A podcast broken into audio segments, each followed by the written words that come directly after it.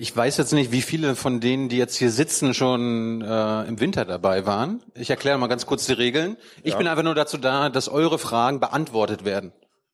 Ja, kann ja sein, dass er sich manchmal rausreden will oder eine andere Antwort gibt oder eine andere Frage beantwortet, die ihr gar nicht gestellt habt. Und die einzige Regel ist, einfach die Fragen beantworten, Jens. Und wir duzen uns hier, weil mir wurde gesagt, ich kann meine Regeln hier durchsetzen und meine Regeln sind, hier werden alle geduzt. Das ist also nicht Herr Weidmann heute Abend, sondern Jens. Ja, also wenn er, Bin ich gespannt, ob der erste Fragende das auch verinnerlicht hat schon, aber Genau. wir werden es gleich sehen. ich ähm, werde gleich ein bisschen den Eisbrecher spielen, damit hier keiner von euch die allererste Frage stellen muss. Äh, Jens, bist du krank? Nee, aber äh, meine Stimme ist noch ein bisschen belegt. Insofern äh, alles gut. Du steckst sie nicht an, kannst ganz unbesorgt sein. Gut. Ähm, wir fangen mal damit an. Ich habe ich hab gestern im Internet ein Foto gefunden. Du bist, Foto. du bist ja nicht nur Bundesbankchef, haben wir gerade gehört, sondern auch Teil der EZB. Schick, ja. Fällt euch was auf? Doch, eine haben wir schon. Die Frage, die offensichtliche Frage ist natürlich, warum tragt ihr keine Krawatten? Nein, Ja. wa- warum, warum gibt's nur eine Frau? Na, das musst du die fragen, die die Benennungen vornehmen und nicht äh, mich, der ich sozusagen auch ernannt worden bin. Aber ähm, du siehst, das ist sozusagen ein Kreis, der relativ konservativ ist, diese Notenbank-Zirkel und wo sich vielleicht auch manche Neuerungen erst langsamer durchsetzen. Aber zumindest ist die Chefin inzwischen eine Frau oder die Präsidentin der, der EZB und das ist doch schon mal ein guter Anfang. Es ist auch nicht ganz so grau, wie es jetzt hier aussieht, wobei zumindest die Krawatten sind weg. Aber äh, wir hatten ja im EZB-Board, das ist also das Leitungs Leitungsgremium der äh, EZB, bislang auch eine Frau, nämlich Sabine Lautenschläger, eine Deutsche, die dort zunächst mal für die Bankenaufsicht und anderes zuständig war und jetzt äh, das Board verlassen hat. Also es bewegt sich was, aber es dauert manchmal vielleicht ein bisschen länger. Man könnte ja auch denken, dass vielleicht nur alte weiße Männer Ahnung von Geldpolitik haben. Naja, alte, äh, so alt bin jetzt auch nicht, würde ich sagen. Es gibt welche, die sind älter, sagen wir so. Ja. Aber ohne, ohne, wenn Christine Lagarde es nicht geworden wäre, sondern du, dann wären es nur Männer gewesen. Du, das weißt du nicht. Wer weiß, wir wissen ja nicht, wer sonst noch ernannt worden wäre. Es ist ja ein relativ großer, äh, ein großes Gremium, insofern auch immer wieder Wechsel. Zum Beispiel Benoit Curé, der dort neben mir sitzt, wird jetzt im äh, Dezember das EZB-Board verlassen. Da wird es einen Nachfolger geben oder eine Nachfolgerin, genau, der ist es. Und insofern kann sich da schon noch was tun. Und auch die nationalen Notenbankpräsidenten wechseln ab und zu. Bisschen Dynamik ist drin. Bei den Briten weiß ich das, wer am nächsten an Boris Johnson dran ist, hat, am, hat die besten Karten bei ihm. Heißt das, weil du am weitesten von Lagarde weg bist, bist du der unbeliebteste in der EZB? Das ist ja ein runder Tisch. Insofern äh, ist das immer eine Frage des Betrachters. Jeder kann sich da in die Augen schauen. Und ich würde sagen, wenn das das Niveau ist, auf dem wir diskutieren müssten, dann dort, wer am nächsten dran ist, dann hätten wir was falsch gemacht im EZB-Rat. Jetzt hatten wir im Winter noch davon gesprochen, ob du äh, Nachfolger von Draghi werden willst. Das bist es nicht geworden. Bist du froh, dass der Kelch an dir vorbeigegangen ist? Das hat Vor- und Nachteile, würde ich sagen. Also wir sitzen ja alle im EZB-Rat, um Geldpolitik zu gestalten. Insofern habe ich immer gesagt, ich stehe bereit. Ich wäre äh, bereit, dieses Amt zu übernehmen. Auf der anderen Seite bin ich auch gerne Bundesbankpräsident, kann solche Veranstaltungen mit dir machen und mit unseren Gästen. Und außerdem ist die Bundesbank eine tolle Institution mit einer langen Tradition, mit einer klaren Sichtweise. Auch das hat Vorteile. Also insofern, du siehst mich ja da zufrieden lächeln. Ich meine, du hättest ja vielleicht auch eine Geldpolitik verantworten müssen oder vertreten müssen, die du selber vielleicht nicht so gut findest. Ich Ja, aber das dieses, die, du hast ja die letzten Jahre immer wieder davor gewarnt, ne, die lockere Geldpolitik von Herrn Draghi, dieses Quantitative Easing, die würde die Preisstabilität äh, gefährden, was ja alles nicht eingetreten Das habe ich ist. nicht gesagt im Übrigen. Also Nee? da war ich schon ein bisschen differenzierter. Äh, Ich habe ja argumentiert, dass die Staatsanleihenkäufe eben mit besonderen Problemen behaftet sind, die Trennlinie zwischen Fiskal- und Geldpolitik verwischen.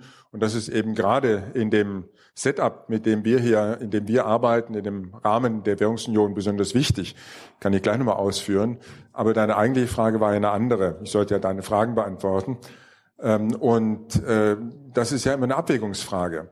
Also ich habe gesagt, wir wollen alle im EZB-Rat Geldpolitik gestalten. Insofern ist die Abwägung, was kann ich auf welcher Position wie beeinflussen? Und zu sagen, die Richtung passt mir vielleicht nicht immer, sollte ja nicht dazu führen, dass man sich zurückführt, äh, zurückzieht, sondern dass man eher sagt, wie kann ich besser einbringen, wie kann ich die Kollegen, Kolleginnen von meiner Meinung überzeugen. Sind deine Warnungen und deine, deine Befürchtungen die letzten Jahre angesichts der Geldpolitik der EZB eingetreten? Naja, also meine Position war ja die, dass ich zum einen gesagt habe, bestimmte Instrumente sind problematischer als andere und haben insofern eine ungünstigere Kosten-Nutzen-Abwägung. Und zum anderen habe ich immer wieder hingewiesen darauf, dass wir natürlich mit der Geldpolitik auch Anreize für andere politische Akteure setzen, beispielsweise für die Fiskalpolitik. Also wenn die Zinsen niedrig sind, äh, wenn die Risikoprämien eingeebnet werden, dann ist es leichter, Schulden zu machen. Und das würde ich sagen, kann man durchaus beobachten, dass so ein Umfeld natürlich auch dazu einlädt, vielleicht mal nicht so ganz genau auf die Haushaltsregeln zu schauen. Und das macht es für uns am Ende des Tages schwieriger, wieder aus dieser expansiven Geldpolitik auszusteigen, also die Geldpolitik zu normalisieren. Und das ist ja auch nicht ein ganz abwegiger Gedanke, muss man vorsichtig zu sagen. Aber du hattest schon Sorgen um die Preisstabilität in der Eurozone, dass, die, dass die, Infl dass die Inflation naja, was, hoch wird. Was ich nie gesagt habe, ist, dass wenn wir anfangen, Staatsanleihen zu kaufen, dass dann morgen die Hyperinflation vor der Tür steht. Das war nicht meine Position. Gibt vielleicht Leute, die das sagen, aber ich war es nicht.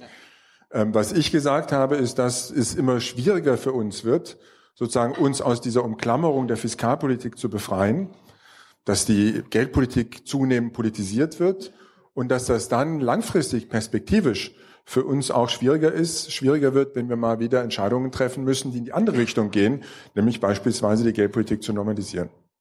Eine Frage stelle ich noch. Als nächstes seid ihr dran. Ihr könnt euch schon melden. Äh, das Inflationsziel in der Eurozone ist ja zwei Prozent. Ja, nicht ganz, aber fast, ja. Wie ist es tatsächlich? Die, was ist die aktuelle Zahl? Naja, was wir gesagt haben ist, wir wollen mittelfristig, das ist auch ganz wichtig, mittelfristig eine Inflationsrate von äh, unter, aber nahe zwei Prozent. Und aktuell sind es 0,7 Prozent. Ja, das ist ja nochmal eine zweite Frage. Also da komme ich gleich darauf zurück. Aber du hast ja erstmal nach dem Ziel gefragt. Ja, ja. Das ist unser Ziel. Das ihr nicht erreicht. Dass wir, naja, es kommt darauf an, welche Perspektive du jetzt einnimmst. Also im Schnitt, Schnitt der letzten Jahre, im Schnitt der, äh, über die Zeit des Euro liegen wir bei 1,7 Prozent. Das ist jetzt auch nicht weit davon entfernt. Aber das ist ja nicht das, was wir eigentlich wollen. Unser Ziel ist mittelfristig. Mittelfristig deswegen, weil wir natürlich die Vergangenheit, das, was passiert ist, können wir nicht beeinflussen. Also wenn die Inflationsrate heute ein Prozent ist, dann können wir geldpolitisch machen, was wir wollen. Diesen Fakt können wir nicht mehr ändern. Wir setzen die Zinsen beispielsweise, wir haben andere geldpolitische Instrumente und die brauchen eben ihre Zeit, um zu wirken. Und die wirken dann eben in der mittleren Frist. Und deswegen versuchen wir auch nicht die Inflationsrate heute oder morgen zu beeinflussen, sondern in der mittleren Frist. Anderthalb, zwei Jahre, zweieinhalb. Das haben wir nie genau spezifiziert, weil die Frage, wie lange unsere Geldpolitik braucht, um zu wirken, eben auch eine Frage der Umstände ist. Also kommen wir gerade aus einer Finanzkrise beispielsweise, befinden wir uns in einer Situation, die ganz außergewöhnlich ist, äh, wo die geldpolitischen Instrumente vielleicht andere sind. Und das müssen wir alles berücksichtigen. Da brauchen wir auch eine gewisse Flexibilität und deswegen mittlere Frist und nicht 18 Monate oder 24. Eine Nachfrage habe ich jetzt trotzdem noch. Wir sind bei 0,7. Wie willst du das dann mittelfristig, die nächsten zwei, drei Jahre, ihr, wie wollt ihr es hinbekommen, auf nahezu zwei Prozent zu kommen? Das ist ganz nett. Das äh, erlaubt mir jetzt ein bisschen ausführlicher zu antworten weil ähm, es kommt darauf an, was in der mittleren Frist passiert. Und deswegen machen wir Prognosen. Prognosen über die zukünftige Entwicklung von Bruttoinlandsprodukt, von Inflationsrate. Und was wir sehen, ist, dass in diesen Prognosen die Inflationsrate über die Zeit eben auch ansteigt.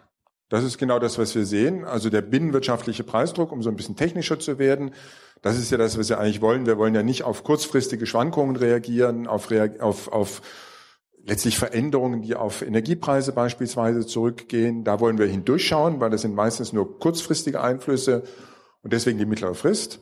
Und da sehen wir in unseren Prognosen, dass wir schon langsam wieder zurückkehren zu dem, was wir als unsere Zielzone ansehen, weil die Wirtschaft ja eigentlich ganz gut läuft. Wir können jetzt darüber diskutieren, wie die Zukunftsperspektiven sind, wie hoch die Unsicherheit im Moment ist. Aber wir haben beispielsweise in Deutschland auch eine Situation der konjunkturellen Normalauslastung. Wir sind vielleicht sogar eher in einem Bereich, wo in manchen Segmenten schon Überhitzungserscheinungen zu sehen sind. Ja, gerade der Arbeitsmarkt läuft relativ gut. Das ist also keine konjunkturelle Krise, sondern eine Situation, in der eigentlich perspektivisch die Preise auch wieder anziehen. Und genau das sehen wir in unseren Prognosen. Bin ich sicher, ob ihr das verstanden habt, aber ich habe nicht verstanden, wie, Doch, du, jetzt, wie du jetzt mittelfristig die, das Inflationsziel erreichen willst. Na doch, ich habe also Mittelfristig wollen wir es erreichen. Wie? Wir prognostizieren, also indem die Geldpolitik sehr expansiv ist. Das ist ja schon mal die Grundvoraussetzung. Da bist du ja dagegen. Nee, ich bin nicht gegen eine expansive Geldpolitik. Ich bin, das hatte ich ja versucht zu differenzieren, gegen bestimmte, ich sehe bestimmte Instrumente kritisch. Äh, und da denke ich, muss man auch die Kosten-Nutzen-Analyse anschauen. Ich habe nicht gesagt, dass wir immer eine gleiche restriktive Geldpolitik fahren müssen. Das wäre nicht sehr klug. Ja. Also insofern expansiv ist schon okay. Nur wir müssen abwägen, welche Instrumente und wir müssen auch schauen, wie expansiv muss die Geldpolitik denn sein. Die ist aber expansiv, die Konjunktur läuft gut und das führt dazu, dass über die Zeit dann auch der Preisdruck wieder zunimmt. Vielleicht habt ihr ja gleich Fragen zu diesen Instrumenten, zu denen du jetzt nicht näher was sagen willst. Aber wir fangen wir mal wollen an. ja auch noch mal ein paar Fragen. Ja, genau. Jetzt fangen wir mal an. Äh, magst du kurz aufstehen, äh, nah an, an den Mund halten und kurz dich hallo? vorstellen? Ja, hi. Äh, hallo Jens, äh, eine hallo? Frage von mir. Ähm, Wie heißt du denn? Sydney. Mhm. Was wie die Stadt. ähm, die deutsche Politik steht in Europa ähm, im Ruf, ähm, einer Vergemeinschaftung von äh, Haftungsrisiken entgegenzustehen. Ähm, Beispiel Einlagensicherung. Ähm, die wird von vielen europäischen Ländern gefordert, also eine gemeinsame europäische Einlagensicherung. Ähm, wie siehst du sie persönlich? Ich, und du persönlich? Äh, also ja. bist du ein Pro, Contra und ähm, Findest du den Ruf der, deutschen Politik gerechtfertigt? Also nicht ganz im Allgemeinen, sondern jetzt nur speziell auf die Einlagensicherung, äh, den Ruf der Politik. Also auch die Frage ist ja insofern ein bisschen komplexer, als ich glaube, die meisten, dazu gehören wir in der Bundesbank auch, konzidieren würden, zugeben würden, dass eine Einlagensicherung, eine europäische, ja, in der Lage wäre, die Finanzstabilität positiv zu beeinflussen. Ja, also insofern ist eine gemeinsame Einlagensicherung per se nichts Schlechtes. Die Frage ist nur, wie machen wir es richtig, damit am Ende des Tages die Anreize zu einer vernünftigen, zu einem vernünftigen Verhalten der Banken auch noch erhalten werden. Und zu einem vernünftigen Verhalten der Staaten nebenbei auch. Das ist eigentlich die Frage. Und deswegen geht es meines Erachtens weniger um die Frage Einlagensicherung gemeinsame Ja oder Nein, sondern wenn du das Papier liest, das beispielsweise der Finanzminister vor kurzem veröffentlicht hat in der FT, dann siehst du da auch, dass er sagt, ja, das ist im Prinzip ein richtiger Schritt, aber es müssen bestimmte Voraussetzungen erfüllt sein. Eine Einlagensicherung ist ja so eine Art Versicherung. Und bei einer Versicherung kannst du normalerweise nicht Risiken versichern, die sich schon realisiert haben. Also wenn du dein Auto gegen die Wand fährst und dann zur Versicherung gehst und sagst, ich würde gerne eine abschließen, dann sagen die, für diesmal noch nicht, aber beim nächsten Mal geht's. So. Und deswegen geht es zum Beispiel darum, dass wir Altrisiken in den Bankbilanzen, also diese sogenannten Non-Performing Loans, Kredite, die nicht gut laufen, die ausfallgefährdet sind, dass man die erstmal reduziert, bevor man dann gemeinschaftlich dafür einsteht. Aus meiner Sicht ist auch noch ein ganz wichtiger Punkt, dass wir verabreden, wie wir mit staatlichen Risiken in Bankbilanzen umgehen. Was wir in der Krise gesehen haben, ist, dass sich Banken und Staaten aneinander geklammert haben und sich gegenseitig in die Tiefe gezogen haben. Staaten, die nicht solide aufgestellt waren, die dann dafür gesorgt haben, dass ihre Banken immer mehr Kredite an den Staat gegeben haben, Anleihen gekauft haben und äh, Banken, die im Grunde gesagt haben, naja, wir sind so eng verbunden, wir können eigentlich, wenn wir dem Staat jetzt helfen, dann hilft das uns auch. Ähm, und die haben sich also aneinander geklammert. Und das ist eigentlich auch was, was du nicht haben möchtest in der Zukunft. Ähm, wir haben ja äh, das, die Besonderheit, dass staatliche Risiken in den Bankbilanzen zum Beispiel nicht mit Eigenkapital unterlegt werden müssen. Wenn die Bank dir einen Kredit gibt, dann muss sie dafür Eigenkapital zurückgeben, zurücklegen. Wenn die Bank dem Staat einen Kredit gibt, muss sie das nicht tun. Und das ist eine Privilegierung, die aus meiner Sicht nicht gerechtfertigt ist und die zu Verzerrungen führt, die eben zu dieser Verbindung führt und die sollte man auch durchtrennen. Also insofern ja, aber eben unter bestimmten Bedingungen oder richtig gemacht. Hast du, hast, bist du zufrieden mit der Antwort? Hast du eine Nachfrage, Sidney? Ja, die Frage, die ich nicht beantwortet habe, ist die zur, ob ich die, wie hast du gesagt, die Reputation oder die, die Wahrnehmung der deutschen Politik für richtig halte. Ähm, also wie gesagt, ich glaube, auf der einen Seite ist die Position teilweise konstruktiver, als sie scheint, weil die Positionen auf der anderen Seite des Verhandlungstisches sind ja auch manchmal relativ hart. Also wenn man sagt, ich möchte eine Einlagensicherung, aber ich möchte mit euch überhaupt nicht darüber sprechen, wie wir staatliche Risiken in den Bankbilanzen behandeln, dann ist es auch eine Position, die dazu beiträgt, dass man keine Lösung findet. Und insofern müssen die am Ende des Tages alle aufeinander zubewegen. Zufrieden, Sidney? Ja, sehr. Danke. Gut. Danke. Da vorne ist unsere. Schmeiß, schmeiß auf die anderen und nicht auf mich, dann. Ja, am besten, am besten dahin, wo. Wow. Ah, wir haben schon. Ja? Also ein Mikro reicht, glaube ich, aber ihr könnt das gerne weiter, weiterleiten. Ja, guck mal, da ist jemand. Magst du dich kurz vorstellen? Ja. Hi, ich bin Arusha, also wie die Stadt in Tansania, Arusha, aber mit L. Bin ich gespannt, wie der nächste heißt. Genau. Ähm, ich würde gerne Bezug darauf nehmen, was du vorher schon gesagt hast, Jens. Ähm, du hast ja gesagt, dass die Zentralbank gerade ähm, höhere Preise prognostiziert.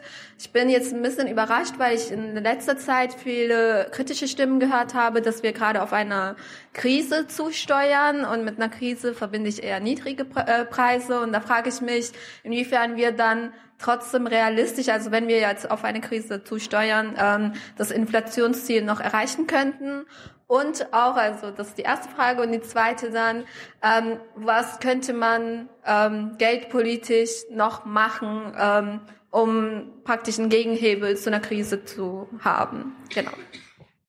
Also zum einen kann natürlich immer viel passieren. Die Wirtschaft kann sich viel schlechter entwickeln, als wir erwarten. Sie kann sich aber auch viel besser entwickeln.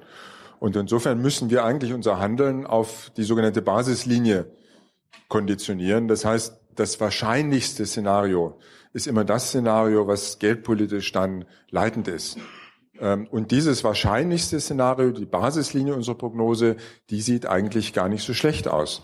Die zeigt zwar auf der einen Seite jetzt dieses Jahr und nächstes Jahr eine gewisse Delle, wenn man so möchte, eine konjunkturelle, aber dann anschließend auch wieder eine Erholung. Die Delle hängt viel mit den ich würde mal sagen, außenwirtschaftlichen Bremsfaktoren zusammen, die hohe politische Unsicherheit, der Handelsstreit mit, zwischen den USA beispielsweise und China, geopolitische Spannungen.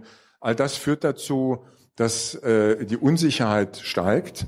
Und unter Unsicherheit sind natürlich Investitionen auch viel schwerer zu tätigen beispielsweise. Und das ist einer der Effekte, den man auch beobachten kann. Das ist das eine. Aber wir gehen eigentlich wie alle anderen davon aus, dass diese, dieser Gegenwind langsam nachlässt und dann die eigentlich intakten Antriebsfaktoren sich auch wieder durchsetzen werden und die Wirtschaft dann wieder an Schwung gewinnt. Also die Fiskalpolitik ist leicht expansiv ausgerichtet, beispielsweise im Euroraum. Die Geldpolitik ist sehr expansiv und das wird dann auch irgendwann wieder Wirkung zeigen. Äh, aber also das ist der eine Punkt und darauf müssen wir die Geldpolitik basieren. Dein Punkt war ja der, was passiert eigentlich, wenn es schlechter läuft. Darf ich ganz kurz direkt ja? was dazu sagen? Ja. Also ich frage mich einfach, inwiefern, also wenn wir halt jetzt irgendwie sehen, dass der Brexit, wir wissen immer noch nicht, ob er jetzt im Januar passiert oder nicht passiert. Da Dann dazu kommt auch noch der Handelsstreit mit den USA. Da geht es halt um die Zölle auf deutsche Autos zum Beispiel.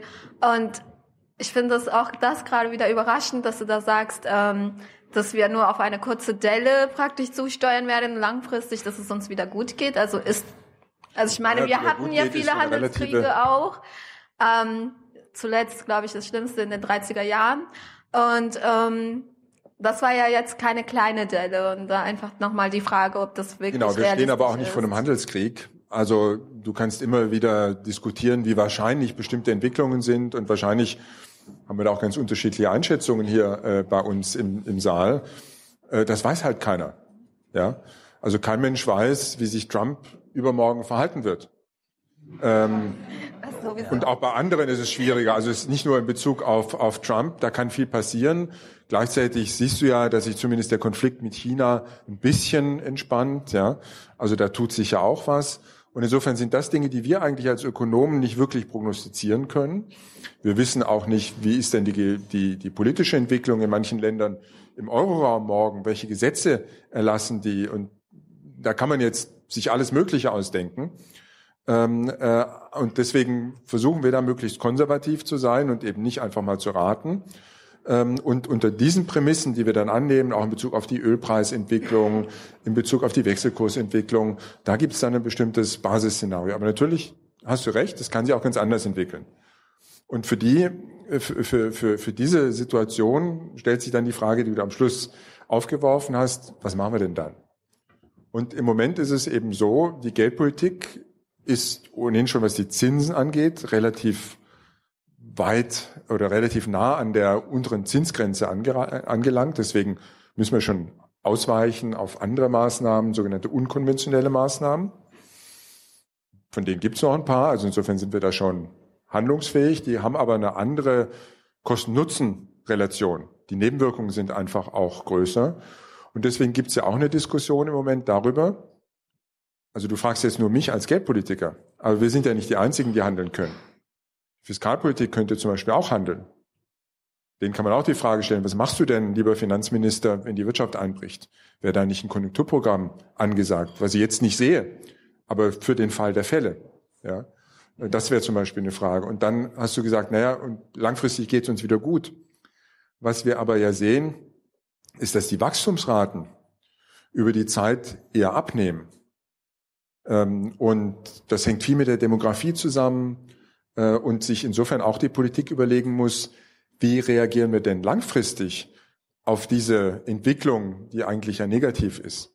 Äh, wie können wir dazu beitragen, dass die, dass die Wirtschaft wieder stärker wächst? Und zwar nicht jetzt, weil das per se ein Ziel ist, sondern weil man dann natürlich auch den Arbeitsmarkt stärkt damit, weil man Beschäftigung schafft, äh, weil man auch mehr verteilen kann letztlich. Bist du zufrieden mit der Antwort?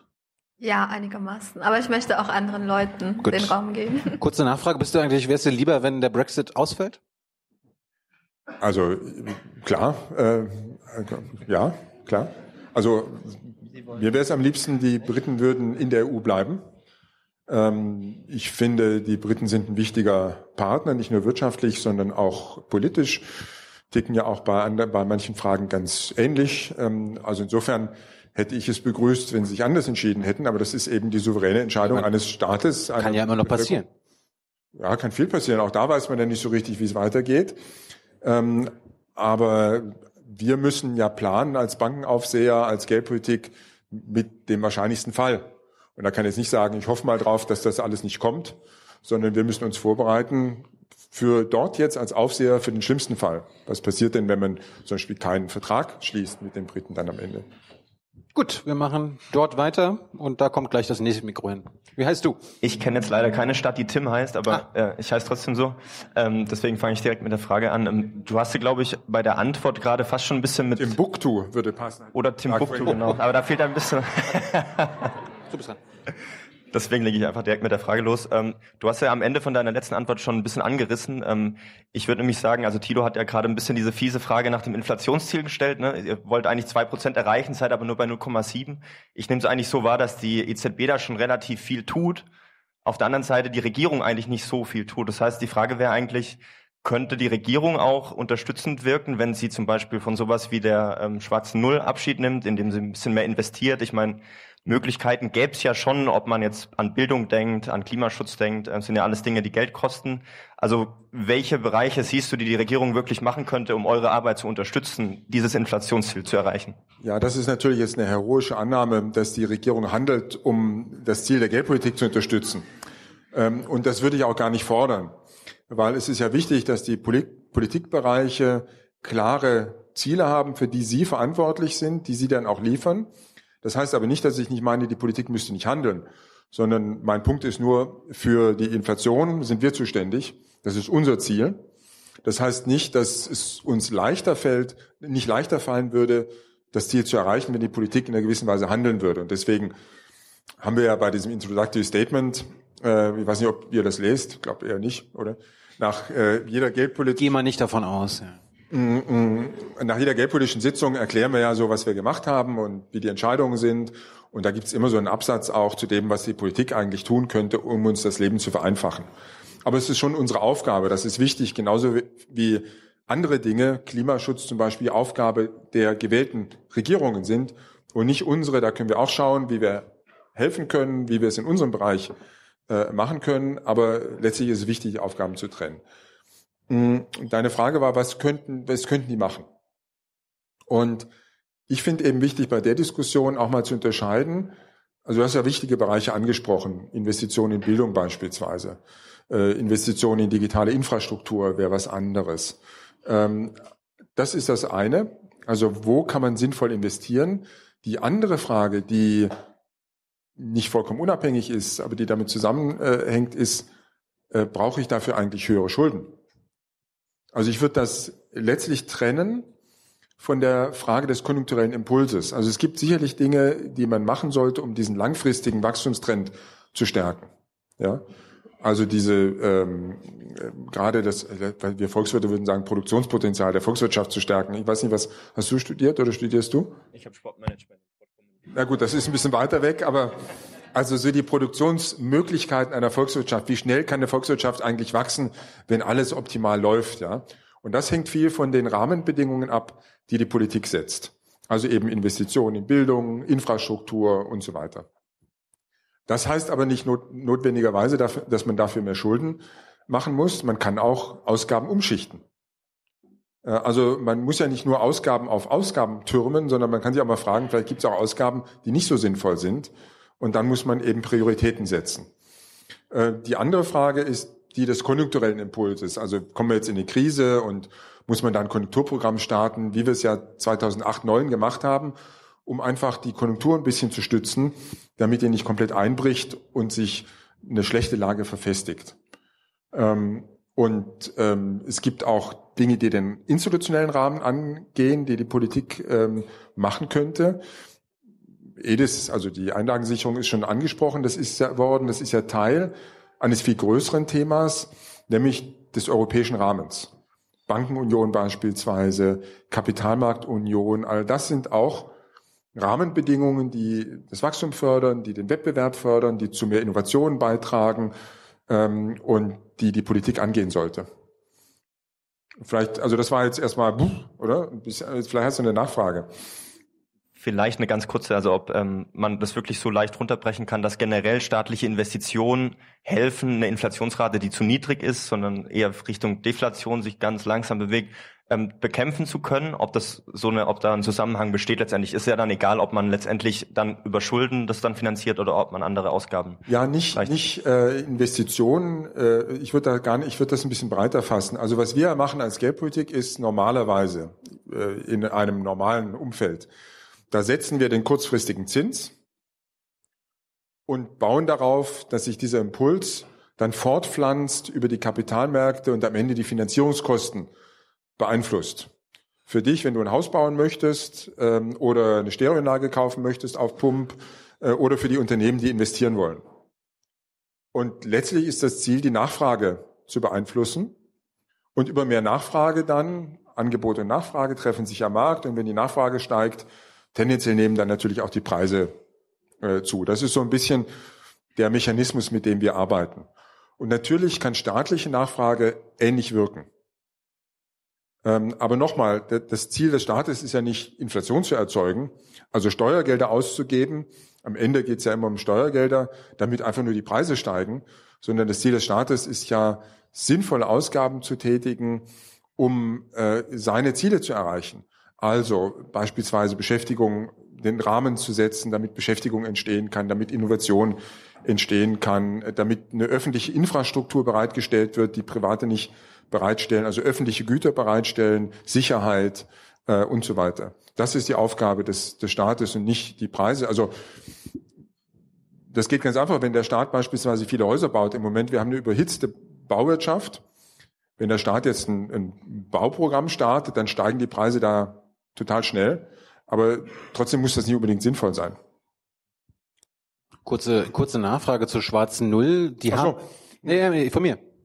Ja, genau. Die haben wir, die haben wir aktuell nicht. Ich habe gerade mal geguckt, das Statistische Bundesamt hat die Halbjahresbilanz der öffentlichen Haushalte veröffentlicht und da gibt es einen Überschuss von 45 Milliarden Euro. Allein der Bund hat 18 Milliarden Euro Überschuss im ersten Halbjahr. Bist du ein Fan der schwarzen Null oder der schwarzen 18 Milliarden? Also die schwarze Null ist ja nur ein, ein, sozusagen ein politisches Symbol, um eine solide Haushaltspolitik vermitteln zu können.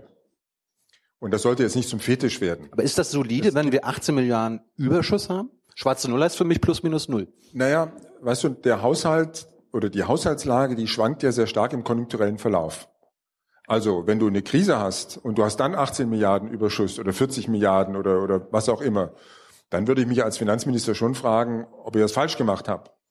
Wenn aber alles gut läuft, die Einnahmen sprudeln, weil die Wirtschaft gut läuft, ja, dann ist das eigentlich eine Situation, wo der Haushalt ja besser aufgestellt sein sollte als im, im Schnitt. Und deswegen schauen wir Ökonomen, du bist ja nach der zweiten Veranstaltung auch schon fast einer, äh, eigentlich nicht auf die unbereinigten Haushaltssalden, also wir schauen uns nicht an, wie viele Milliarden stehen da und wie viel Prozent des BIP sind das, sondern wir schauen uns an, wie das aussieht, wenn man um den konjunkturellen Einfluss bereinigt.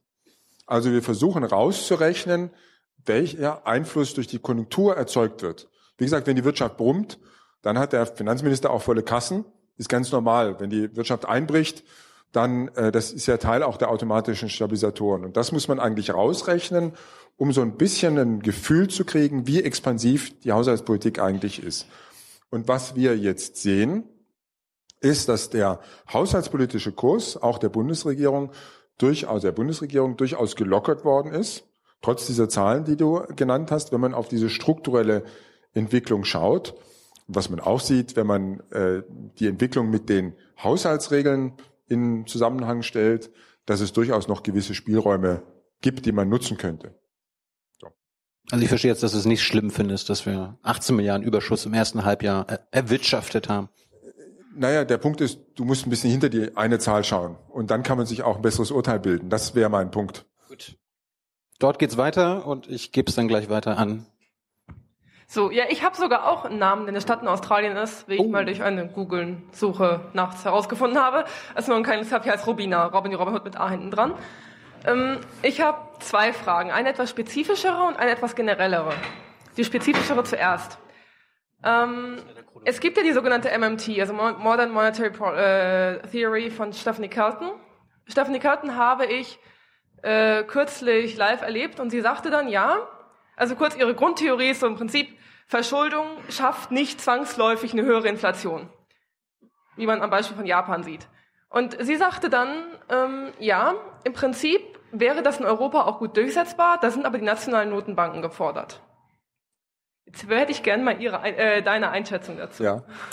Also Modern, Modern, Modern Monetary Theory ist ja im Grunde folgendes, man stellt die Notenbank in den Dienst der Fiskalpolitik und letztlich bestimmt die Fiskalpolitik die Preise dann in dieser Theorie. Äh, das nennt man auch fiskalische Dominanz als Fachbegriff und das, Gegen, das Gegenmodell ist das, was wir im Moment haben.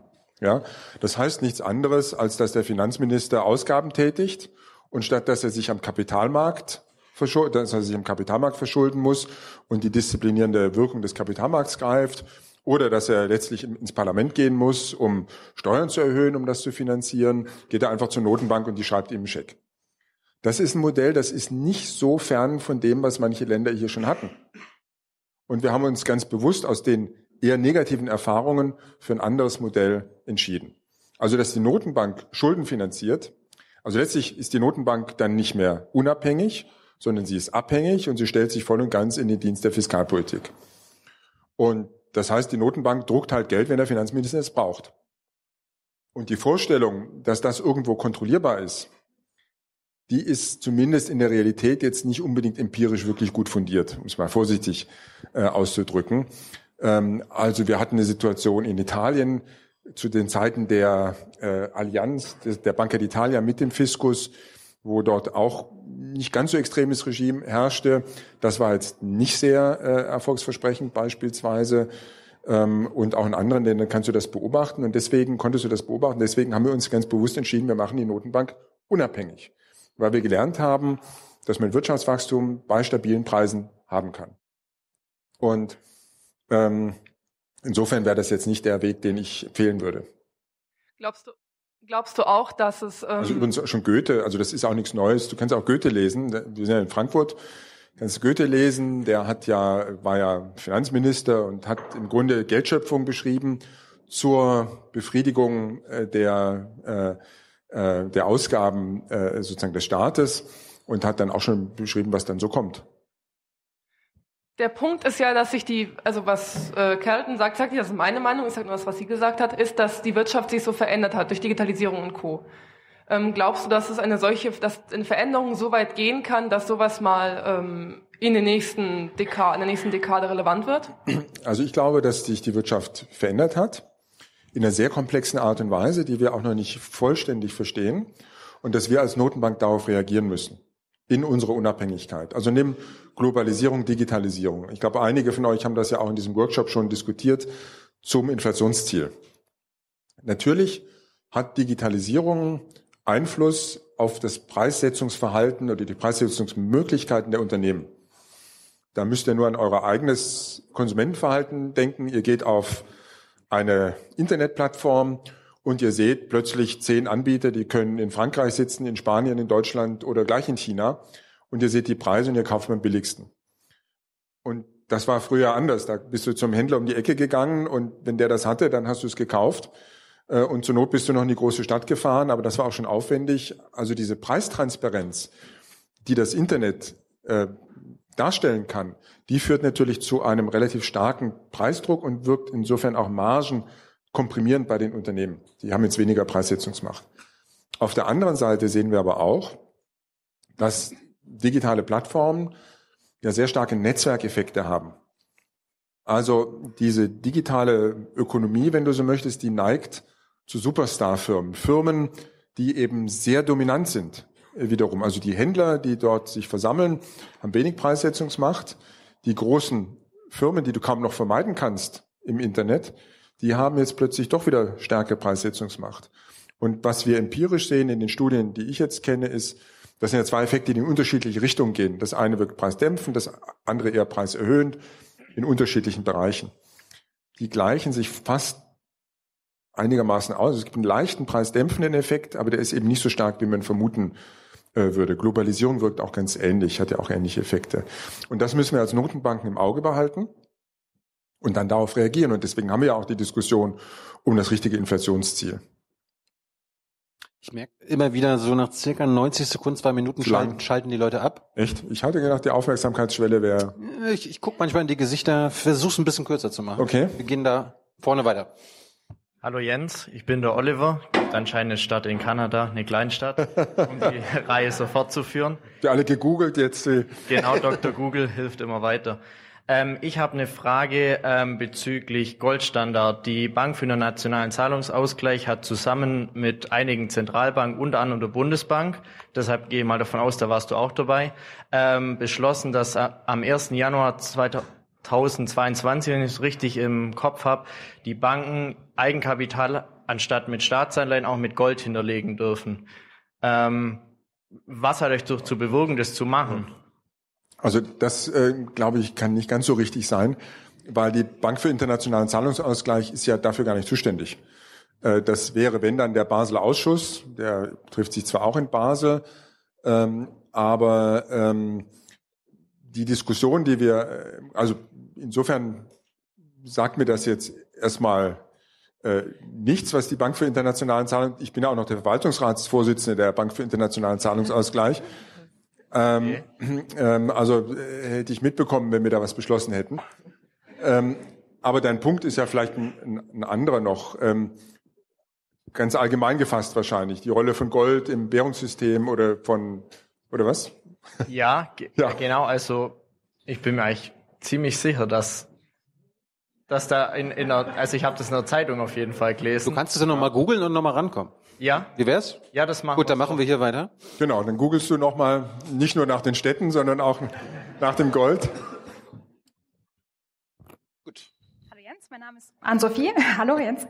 Ähm, ich habe eine Frage und zwar der Bundesverband Deutscher Banken, auch der Sparkassenverband und der Volksbankenverband hat ganz scharf das Basel III Reformpaket kritisiert. Ähm, was passiert jetzt seitens der Bundesbank? Nehmt ihr das wahr und setzt dann auch in den Capitals ähm, entsprechend um oder wirkt ihr dort mit oder was passiert da jetzt genau? Also ich glaube, inzwischen haben sie sich damit abgefunden, ehrlich gesagt. Also wir stehen ja vor einer schwierigen Aufgabe. Wir haben die Aufgabe, das Finanzsystem sicherer zu machen. Und in der letzten Finanzkrise haben wir gesehen, dass die Banken zu wenig Eigenkapital vorgehalten haben. Und dass sich eben Verluste dann sehr schnell so ausweiten können, dass die Bank in Schieflage gerät, wieder andere Banken mitreißen kann. Und das ist ja die Besonderheit im Bankensystem, diese systemische Natur der Probleme, also dass die Probleme eben sehr schnell ausweiten zu äh, einer Dimension, die dann die Funktionsfähigkeit des gesamten Finanzsystems in Frage stellt. So. Deswegen haben wir uns zusammengesetzt nach der Krise und haben gesagt, wir müssen die richtigen Lehren aus der Krise ziehen. Und dazu gehörte unter anderem, dass die Banken mehr und auch qualitativ hochwertiges Eigenkapital vorhalten müssen. müssen. Und das sind die Basel III Regeln, die du, äh, die du erwähnt hast. Auf der anderen Seite sind das natürlich Kosten für die Banken. Die Banken müssen sich das Kapital besorgen, das kostet was. Und das ist insofern dann eine Abwägung, die wir vornehmen müssen die Kosten, die die Banken zu tragen haben. Und das können auch Kosten sein, beispielsweise in Bezug auf die Kreditvergabemöglichkeiten, die Banken haben. Also insofern kann sich das durchaus auch äh, makroökonomisch auswirken, müssen wir abwägen gegen die Kosten der nächsten Krise. Und die waren sehr hoch, haben wir alle gemeinschaftlich gesehen. Und da sind wir zu der Auffassung gekommen, dass Basel III ein ganz guter, äh, letztlich ein gutes Ergebnis dieser äh, diese Beratungen war. Und ich glaube nicht, dass die Banken das äh, grundsätzlich in Frage stellen. Klar, dass wenn ich dich reguliere und dir Auflagen mache, dann gefällt dir das nicht. Äh, aber wir müssen uns ja nicht fragen, ob die Banken glücklich sind, sondern wir müssen uns fragen, funktioniert das Finanzsystem und ist es für die nächste Krise besser gewappnet? Und das ist dann die Abwägung. Äh, und im Übrigen ist es so, natürlich ist keine Regulierung von Anfang an immer sofort perfekt. Also dass man nochmal hingeht und sich nochmal was anschaut und, und nochmal diskutiert, ob man es besser machen kann, ist auch selbstverständlich. Das ist ja nicht für die nächsten 100 Jahre in Stein gemeißelt. Aber im Großen und Ganzen passt das. Ja, ich glaube, da ist noch was. Ich durfte ja nur 90 Sekunden. Aber könnte man jetzt eine Änderung zum Beispiel vornehmen von diesen Basel III-Richtlinien in den Capitals? Also hat die Bundesbank dann noch Einfluss drauf oder ist es wirklich dann nur noch Europäisches Parlament, das da Einfluss drauf hat? Nee, das ist ja sogar noch komplizierter, weil es ja internationale Regeln sind. Wir wollen ja nicht, dass äh, beispielsweise in Amerika andere Kapitalregeln gelten im Wesentlichen als in Europa und wir dann in einen Wettbewerb eintreten, wer hat denn die schwächste Regulierung, wo ist es am attraktivsten für die Banken anzusiedeln, äh, weil einfach die Regeln so, so schwach sind.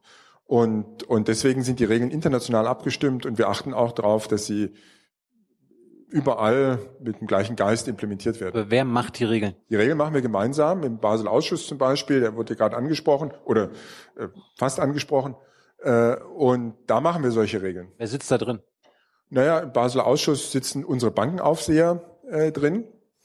Und äh, die, also zum Beispiel Deutschland ist es ja ein bisschen komplexer, da haben wir die BaFin, da haben wir die Bundesbank, da sitzen wir zusammen drin, die Kollegen aus den anderen Ländern auch, und dann wird diskutiert und entschieden. Und dann gibt es noch einen Ausschuss, der da drüber ist, aber so im Großen und Ganzen.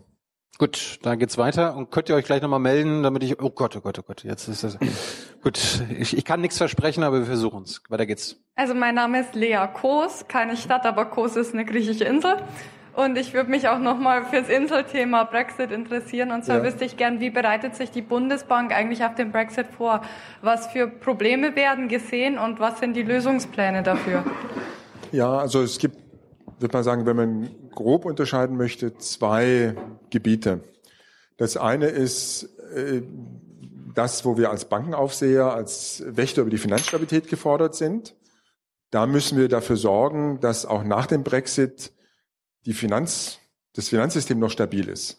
Also uns beispielsweise die Frage stellen, was ist denn mit Verträgen, äh, die oder mit mit mit äh, Verträgen, die über zentrale Gegenparteien abgewickelt werden, die in Großbritannien sitzen, haben die dann noch eine Betriebsgenehmigung, mal ganz einfach ausgedrückt, ja? Und da gibt es Gesetz, gesetzgeberische Aktivitäten, die da stattgefunden haben für Übergangsregeln. also das verstehen wir ganz gut, ja? Was ist denn das Risiko unserer Banken äh, vis-à-vis -vis, äh, dem Vereinigten Königreich? Ist auch eine Frage, die wir uns gestellt haben. Das ist das eine. Und da sind wir relativ weit vorangeschritten. Wir hatten ja auch schon ein bisschen Zeit, uns vorzubereiten. Das andere sind eher die realwirtschaftlichen Auswirkungen, die äh, kurzfristig sehr disruptiv sein können. Also wenn man dann denkt, können da an der Grenze überhaupt noch alle Lieferungen abgewickelt werden? Und dann in dem Zusammenhang die letzte Frage ist, was bedeutet das eigentlich langfristig? Auf welches Regime werden wir uns denn eigentlich einigen? Wie sieht das denn aus? Ist das WTO? Regeln? Also fällt man da zurück auf sozusagen das Mindestmaß? Oder schaffen wir es, Großbritannien an uns zu binden mit Handelsabkommen, das doch ein bisschen besser ist als, als die WTO, also ein bisschen, bisschen mehr Freihandel erlaubt als die WTO-Regeln? Das sind so die Fragen, die wir uns stellen. Die Lösungspläne, also zum Beispiel gesetzgeberische Aktivität, Anerkennung von, von zentralen Gegenparteien, Übergangsregime, dass wir dafür sorgen, dass die Verträge migrieren. Ja, das, das haben wir alles schon gemacht, dass wir mit den Banken sprechen äh, und sagen, was sind eure, eure Risiken in dem Fall? Bereitet euch auf einen, also letztlich war die Ansage, bereitet euch auf einen sogenannten ungeordneten Brexit vor, äh, rechnet mit dem Schlimmsten und dann könnt ihr eigentlich nur positiv überrascht werden. Da geht's weiter. Hallo Jens. Also bitte so nah wie möglich an den Mund. Dir. Ähm, Oder? Ja, ist noch am Googeln. Du googelst noch. Oh. Ja. Du hast schon was? Kommst zum Schluss ran. Ja. Okay. Äh, mein Name ist Florian. Ähm, ich habe eine Frage und zwar gab es hier gerade eine Diskussion zum Thema ähm, Geld bewegt die Welt, auch das Klima mit Ihrer Kollegin. Ähm, mit der Sabine? Genau, der Sabine und noch äh, zwei anderen Kollegen, glaube ich. Ähm, thematisiert wurde vor allem die Rolle der, äh, der Bundesbank als ähm, Vermögensverwalter für Bund und Länder. Mhm. Und ähm, nicht so viel geredet wurde über ähm, das Thema grüne Geldpolitik. Ähm. Und ähm, was ich mich frage, ist, gibt es da eine klare Differenzierung ähm, aus Sicht der Bundesbank? Bei der Session davor ging es in erster Linie darum, ähm, was sind das für Kriterien, die im Prinzip äh, Environmental, Social und Governance ähm, abbilden. Und ähm, ja, kann man sich da schon auf europäischer Ebene oder ähm, internationaler Ebene auf bestimmte Kriterien einigen? Ähm, ist es aus Ihrer Sicht so, dass das ein Prozess ist? Aus deiner Sicht, genau. Aus deiner, sorry. Ja. ja. Aus deiner Sicht so, dass es ein Prozess ist, der vorher ähm, abgeschlossen sein sollte, bevor man überhaupt äh, darüber nachdenkt, äh, welche Rolle grüne Geldpolitik spielen kann. Ähm, also wichtig ist, oder ist es, ja, ja, oder ist es so, dass man tatsächlich einfach ähm, trennt zwischen dem Mandat, das die Bundesbank ähm, zum Thema Geldpolitik trägt und dem, was es als äh, Vermögensverwalter tun kann. Ich lache jetzt gerade, weil deine Kollegin da hinten jemand anders erschlagen hat mit dem Mikrofon. Aber ähm, also ich glaube, um das einordnen zu können, ist wichtig, nochmal einen Schritt zurückzugehen ähm, und sich bewusst zu machen, dass Notenbanken eine Besonderheit sind in einem demokratischen System. Wir sind unabhängig. Und das heißt, du kannst mich nicht abwählen, du kannst mir auch nicht wählen, sondern, und die Politik kann mir keine Vorgaben machen. Und das war eben die Lehre aus den Erfahrungen in den 70ern und in den 80ern hat man die dann langsam äh, gezogen. Man hat die Notenbanken unabhängig gemacht. Das ist eigentlich in einer Demokratie ein Fremdkörper und auch nur dann zu rechtfertigen, wenn die Notenbanken ein sehr enges Mandat haben. Wenn wir jetzt anfangen zu sagen, naja, wir entscheiden jetzt darüber, welche Autobahn gebaut wird im Sinne eines Zusammenspiels zwischen Fiskalpolitik und Geldpolitik, bei dir zu Hause machen wir keine Straße, aber bei ihr machen wir eine zum Beispiel, oder wir machen jetzt mal Klimaschutz, ja, dann würdet ihr oder zumindest das Parlament irgendwann zu Recht sagen, ah, Moment mal, Vielleicht gefällt uns das gar nicht, was sie da machen. Oder dem einen gefällt es, dem anderen nicht. Aber den habe ich dafür gar nicht wählen können. Ja, und das führt dann zu einer Diskussion, dass man irgendwann die Unabhängigkeit der Notenbank in Frage stellt. Weil das Parlament muss ja seiner Rolle gerecht werden können. Wenn wir Aufgaben übernehmen, die eigentlich von der Regierung, vom Parlament erledigt werden müssen, dann wird unsere Unabhängigkeit in Frage gestellt und das auch vollkommen zu Recht. Und deswegen ist es so wichtig, zwischen diesen einzelnen Bereichen zu trennen. Und das hat ja die Sabine Maurer, denke ich, auch gemacht. Auf der einen Seite zu sagen, wir haben halt sehr viele Rollen. Deswegen ist es auch wichtig, zwischen der Notenbank und der Geldpolitik zu trennen. Als Notenbank sind wir beispielsweise Portfolioverwalter für staatliche, äh, ähm, für staatliche Stellen. Und da unterstützen wir die Pensionsfonds beispielsweise dabei, ihr Geld, ich würde sagen, grün anzulegen. Ja, das ist eine Aufgabe. In der Finanzstabilität. Dürfen, dürfen die dann trotzdem weiter dann bei fossilen Sachen einlegen oder ist das verboten? Ja, oder sagt ihr da Fänger weg? Wir sind da Mandatnehmer sozusagen. Wir beraten, wenn du so möchtest, unsere Mandatgeber, also die staatlichen Stellen, die Landesregierungen, wie sie ihr Geld, wenn sie das wollen, das ist ihre Entscheidung. Aber wenn sie das wollen, kriegen sie von uns Rat, wie sie ihr Geld grüner anlegen können. Aber ist dein Rat unter anderem auch Finger weg von den fossilen Sachen? Wie gesagt, das ist deren Entscheidung. Ja, aber was, rät, was ratet ihr da? Wir raten denen nicht, kauft, kauft dieses oder jenes, sondern die entscheiden, wie sie ihr Geld anlegen. Ja, wir ja das ist klar, aber ist die Beratung fossil weg? Nein, Finger weg? Das ist, also wir sind Notenbanker. Ja, wir sind keine Klimaforscher oder keine Politiker. Das muss die Politik entscheiden. Also die Politiker werden gewählt dafür, dass sie solche Entscheidungen treffen. Das Geld, bitte? Wir beraten, wie sie ihre Ziele erreichen. Wir beraten Sie beispielsweise, wenn Sie sagen, wir hätten gerne ein grünes Portfolio, sagen wir Ihnen, schaut mal, wir helfen euch, so ein grünes Portfolio zu realisieren. Das ist unsere Aufgabe. Ja. Die Politik muss aber entscheiden, das sind ja immer Trade-offs. Aber wenn jetzt die Politik kommt und sagt, wir wollen auch fossil haben, dann sagst du kein Problem, hier das und das. Ne, wir machen was, wir sind dort, nochmal, wir sind dort, das ist nicht unsere Entscheidung.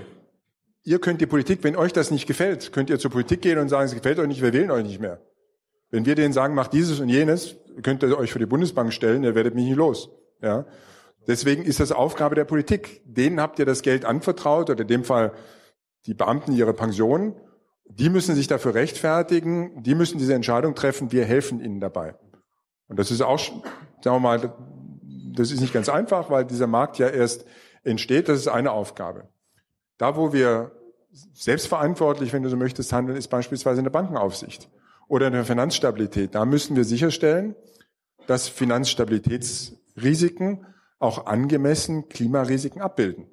Also wenn wir uns Portfolien als Aufseher der Banken anschauen, wie gehen die Banken denn mit Klimarisiken um? Und da geht es ja nicht nur um die Risiken des Klimawandels, da geht es auch um die Risiken, die durch diese Transition zu einer kohlenstoffärmeren Wirtschaft entstehen oder durch die politischen Maßnahmen, die damit verbunden sind.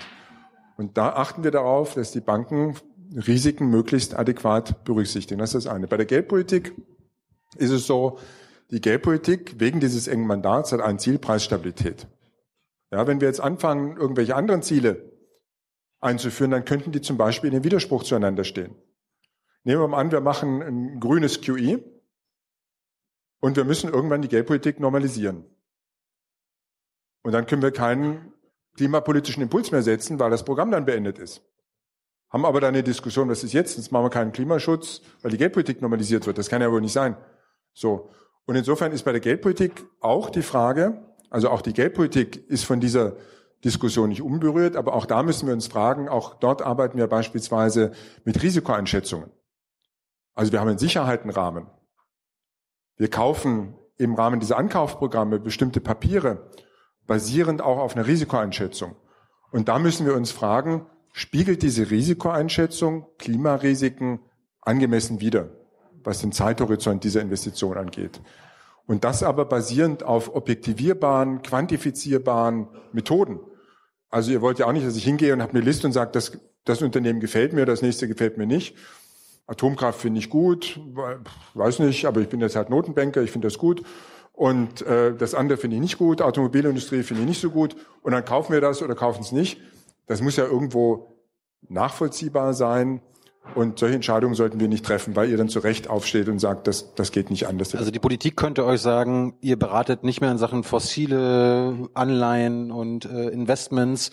Das könnte die Politik sagen, sagt's aber nicht. Das heißt, ihr macht's immer noch. Hm? Die Politik könnte euch sagen, ihr, ihr gebt keine, ihr kauft keine Anleihen mehr nee. von fossilen Sachen, ihr beratet nicht mehr in Geld, Sachen fossilen also, Investment, aber das macht die Politik noch nicht. Und nein, warum das, macht ihr das weiter? Nein, also, nochmal, das Geld, das die Politik verwaltet, darüber kann sie entscheiden, wie sie das anlegt. Und wir setzen es dann um. Die Geldpolitik ist ja was anderes. In der Geldpolitik hat die Politik nichts zu suchen, deswegen sind wir unabhängig. Ja gut, du bist von der Bundesregierung vorgeschlagen, ne? Ja, trotzdem sind wir unabhängig. Hm. Also kann mich nicht entlassen. Äh, deswegen, das ist ja der Kern, also das, das Grundproblem ist doch in der, in der Geldpolitik, dass die Politik oft andere Interessen hat als die Geldpolitik, vielleicht auch einen anderen Zeithorizont, der vielleicht stärker von Wahlzyklen beeinflusst ist. Und deswegen hat man gesagt, wir wollen die Geldpolitik dieser Einflussnahme entziehen. Und das geht aber nur, wenn ich ein klares Mandat gebe und dieses Mandat auch eng fasse. Vielleicht noch ganz kurz. Ähm, Nein. Wir müssen, wir, wir, wir, müssen leider weitermachen, sonst kommen, es fehlen noch so viele. Kannst du es da hinten weitergeben? Da gibt's ein paar. Äh, wir waren, glaube ich, da in der letzten Reihe. Und Wie ist denn das mit Oliver? Kommt noch, der kommt zum Schluss. Der kommt zum Schluss. Das ist die Überraschung zum Schluss. Hört man mich? Ja, hi, äh, Jens, ich bin Patrick. Da hinten. Yeah. Da, da, da. Hi. Da ah, ja. Ganz, ganz Im, weit weg. Im Dunkeln. Ja, geht so. Ähm, meine Frage ist, also ich kann mich noch erinnern, ich war letztes Mal auch dabei, du warst mit Herrn Draghis Entscheidung, also teilweise nicht ganz zufrieden, also war es nicht ganz so gut auf ihn zu sprechen. Meine Frage ist, wie gefällt dir denn Frau Lagarde, vor allem in Anbetrachtung des doch, äh, na Moment, Moment, ich bin noch nicht fertig, also äh, in Anbetracht der doch recht kriminellen Vergangenheit, wenn wir es mal so darstellen möchten. Bitte kurz. Also, ja, musst, zu Ende. Ja, ähm, ich bin fertig. Also zunächst mal hat sie ja gerade angefangen. Ja, und ich denke mal, man sollte sich ein bisschen Zeit geben, um dann auch sich ein Urteil zu bilden, was sie ja schon gemacht hat. Das siehst du ja auf diesem hübschen Foto, was Thilo mitgebracht hat. Sie ähm, gibt sich Mühe, dass der Rat diese zum Teil auch sehr trennenden Diskussionen, die wir in der Vergangenheit hatten, überwindet und äh, wieder offen über bestimmte Dinge diskutiert. Und das finde ich schon mal einen guten Ansatz. Also gab es das vorher nicht? Naja, wir hatten vorher, ja, wenn du so magst, also äh, ähm, das gab schon Situationen, wo ähm, wir, wie du festgestellt hast, sehr unterschiedliche Meinungen hatten, wo auch vielleicht nicht mehr ganz so viel diskutiert worden ist. Und ich finde, unsere Fragen sind eben so komplex und so schwierig, dass wir schon darüber diskutieren sollten und verstehen sollten, warum der andere eine andere Meinung hat. Dann mögen wir sie vielleicht trotzdem nicht teilen, ähm, aber zumindest zu verstehen und anzuerkennen, dass das auch eine legitime Meinung ist. Ähm, vielleicht aufgrund von einer anderen Abwägung kommt man dann zu einem anderen Schluss. Das finde ich schon wichtig. Und das war so ein bisschen der Beginn dieser, ähm, ja, dieser Geschichte, die ihr da oben seht. Und das finde ich jetzt grundsätzlich mal nicht schlecht. Und ansonsten, äh, ähm, nächstes Mal laden wir Christine Lagarde ein und dann. Uh, können wir persönlich ja. Fragen stellen. Danke. Findest du es eigentlich problematisch, dass Frau Lagarde vor drei Jahren vom französischen Gerichtshof für in einem Strafprozess wegen fahrlässigen Umgangs mit öffentlichen Geldern verurteilt wurde? Also, also angenommen, du würdest verurteilt werden dafür, könntest du noch EZB-Chef werden? Das entscheiden die, die sozusagen die Ernennungen. Äh, Aber findest du es problematisch, dass jetzt ein EZB-Chef problematisch, irgendwelche Bewertungen von Kollegen vorzunehmen in der Öffentlichkeit? Gut, ich habe es gefragt. Da hinten geht's weiter. Hallo, ich bin Johann. Ähm, ich würde gern wissen, welche Fehler du in den letzten zehn Jahren gemacht hast. Es war ja uh. relativ viel los und du hast auch viele Prognosen abgegeben. Wo hast du dich vielleicht geirrt oder welche Fehler hast du gemacht? Also der erste Fehler, ich war wahrscheinlich zu wenig bei meinen Kindern zu Hause. Das war vermutlich der wichtigste. Und beruflich? Ja, ich komme komm schon drauf, keine, keine Angst.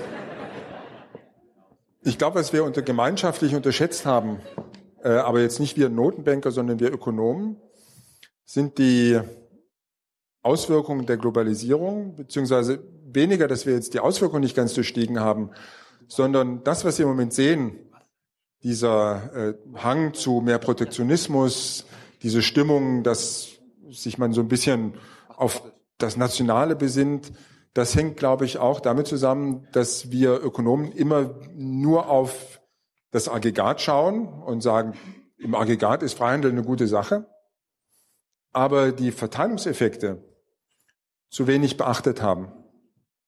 Ähm, und dann natürlich schon klar ist, wenn Verlierer äh, entstehen, wenn Gewinner entstehen, dass das eine politische Dynamik entwickeln kann, mit der wir jetzt auch zu kämpfen haben. Und das war sicherlich, ein, ich würde mal sagen, ein gemeinschaftliches Versagen auch der Ökonomen. Also würdest du sagen, dass wir eher weg von Pareto-Effizienz gehen sollten und ähm, also Ökonomie an, neu definieren sollten, weil in, in Bachelor und Master Ökonomie wird meistens ähm, ähm, Pareto-Effizienz als das Nonplusultra gelehrt. Na, ich glaube, dass wir ich würde es einfacher formulieren in meinen Worten und sagen, ich glaube, dass wir Verteilungswirkungen nicht komplett ausblenden können, was jetzt nicht heißt, dass die Geldpolitik dafür zuständig ist, aber dass wir uns mehr Gedanken darüber machen müssen, wie wir diejenigen mitnehmen, die beispielsweise von bestimmten Entwicklungen, Globalisierung, technischer Fortschritt nicht profitieren oder dadurch sogar verlieren. Da bin ich dann wieder bei dir, nämlich bei Bildung. Das ist sicherlich der konstruktive, konstruktivste Ansatz, den man da politisch äh, entwickeln kann. Aber das wird auch nicht in jedem Fall helfen. Am Ende ist auch die Frage, wie geht eine Gesellschaft mit Ungleichheit um? Also das Steuer- und Transfersystem spielt eine Rolle. Das Deutsche ist ja relativ entwickelt. Ähm, solche Fragen. Magst du es weitergeben und wir machen Jens hier vorne weiter? Hallo, ich bin der Christian. Bisschen, bisschen näher ran. Okay, ja. jetzt.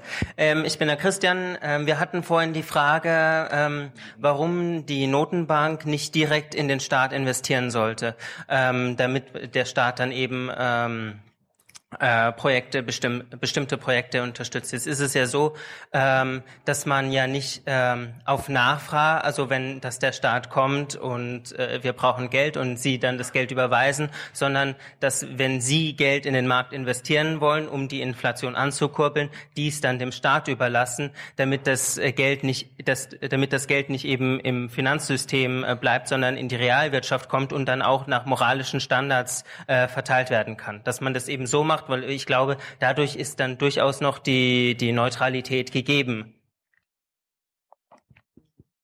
Naja, du hast dann relativ schnell eine Diskussion beispielsweise darüber, wenn wir die Geldpolitik straffen, dass der Staat plötzlich kein Geld mehr hat. Dann werden die Schulen nicht finanziert, die Universitäten nicht finanziert, weil sich der Staat an diesen warmen Regen gewöhnt hat, den die Notenbank ausschüttet. Ähm, und dann kommt die Notenbank unter Druck, eine Geldpolitik fortzusetzen, die eigentlich mit Blick auf die Preise gar nicht angemessen ist. Und deswegen ist es richtig und ja auch überhaupt kein Problem, dass sich der Finanzminister hinstellt und sagt, ich brauche Geld und das Geld hole ich mir von Investoren. Ihr habt die Möglichkeit zu investieren, indem ihr Staatsanleihen kauft und ihr habt auch die Möglichkeit zu differenzieren, wo ihr investieren wollt. Deutschen Staat, beim italienischen Staat, da sind die Zinsen ein bisschen höher. Und dieser, und dieser Mechanismus, dass nämlich ein Staat mit einer hohen Verschuldung, mit einer etwas unsolideren Finanzpolitik auch höhere Zinsen zahlt, der ist wichtig zur Disziplinierung. Wenn klar ist, ob ich jetzt eine schlechte Politik betreibe oder eine gute, das macht für mich als Finanzminister überhaupt keinen Unterschied, weil die Notenbank ist ja da. Dann strenge ich mich auch nicht an. Wenn ich aber meinen Fall erklären muss, wenn ich sozusagen klar machen muss, dass meine, mein Haushalt nachhaltig ist, dann muss ich mich auch ganz anders ein, anstrengen und das wirkt durchaus disziplinierend, wie die Haushaltsregeln eigentlich auch. Wir haben ja in der Vergangenheit immer festgestellt, dass eigentlich so ein Staat eher die Tendenz hat, zu viel Geld auszugeben. Und deswegen sind das Mechanismen, die versuchen, so ein bisschen einzuhegen. Und das ist gerade in der Währungsunion wichtig, weil dort eben viel stärker als sonst die Möglichkeit besteht, die Folgen unsolider Haushaltspolitik auf andere, in dem Fall andere Länder zu überwälzen. Kurze Frage, zehn Sekunden Antwort. Eurobonds, sind viele Fans hier? Du? Naja, Eurobonds haben das Potenzial, diese Anreize zu äh, unterminieren, untergraben, zu untergraben und erfordern eine Art von fiskalischer Koordination, zu der viele Länder überhaupt nicht bereit sind. Also Eurobonds bei einer europäischen Fiskalpolitik ist vollkommen konsistent. Also du hast einen europäischen Finanzminister, der ist demokratisch legitimiert, der entscheidet. So. Aber äh, Eurobonds und jeder macht, was er will und alle finanzieren, das funktioniert nicht. Das ist das klassische Allmende-Problem.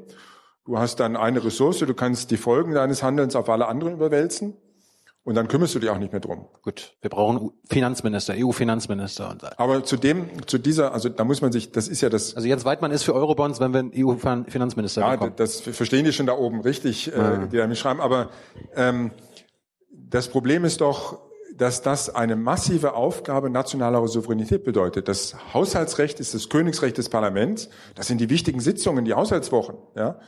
Und wenn ich nicht bereit bin, das abzugeben, dann ist das nicht konsistent mit der Forderung nach Eurobonds. Aber wir wollen doch mehr Europa haben. Wir sind im 21. Ja, Jahrhundert. Da wäre das, das der nächste logische Schritt, oder? Ist ja in Ordnung. Wir wollen aber in Europa, das funktioniert. Also ich bin fest davon überzeugt, dass wenn wir in Europa bauen, das zwar mehr Europa liefert, aber eben nicht funktioniert, dass das dann am Ende des Tages kontraproduktiv wirkt. Und insofern ist unser Ansinnen eigentlich immer dafür zu sorgen, dass es funktioniert, dass Handel und Haften beispielsweise zusammenfinden. Gut, da hinten geht es weiter. Hallo, ich bin Jakob. Ich habe jetzt eine weniger geldpolitische Frage, aber es interessiert mich trotzdem und ich bin mir sicher, du hast eine Antwort oder eine Meinung.